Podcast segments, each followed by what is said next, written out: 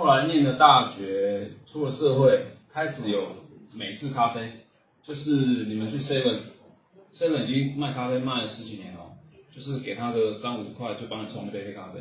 那时候开始训练自己喝黑咖啡，但是那时候的黑咖啡基本上就是焦焦苦苦的，其实到现在应该也还是啊，焦焦苦居多。啊，至于为什么咖啡焦焦苦苦，我觉得跟烘焙还有选豆有关系。你们如果用比较平价的价格去买到的熟豆，然后烘焙一定会帮你烘烘的焦焦的，原因是因为如果它烘浅，会有很多生豆本身的瑕疵风味会被你们喝到，所以大部分的商业豆都会烘的比较深。可是现在的人喝咖啡开始喝浅哦，好，那后来我就开始上班工作，工作就开始发现，哎。其实不是只有 seven 的咖啡哦，有很多咖啡店现在都会出单品豆、精品豆，伊索比亚的什么浅焙、浅中焙，我才慢慢了解到原来有这种浅焙、浅中焙，然后可以喝到咖啡的花香、果香。那你们在场的人知道咖啡其实是种水果吗？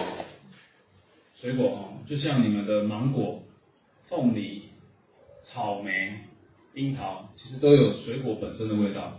那咖啡呢？其实它烘出来，如果你烘浅焙、冲泡的好，你喝到的那个味道啊，其实你可以喝到一些不是只是焦苦味哦，例如说甜甜的味道啊，甚至有凤梨味。我不知道你们刚开始喝了没有？如果你们舌头稍微锐利一点，可以喝到一些水果味，而且会带一点酸，水果基本上不带酸。对那就在那个时候，我发现。我要花钱去买人家烘好的浅焙豆，选择性也有限。为什么？因为一间店没办法试那么多种豆子。你们如果有去，可能是星巴克啊，还是一些比较 local 的咖啡店哈，他会卖浅梅豆，可是基本上，例如说伊索比亚就伊索比亚，他不会伊索比亚又好几十种。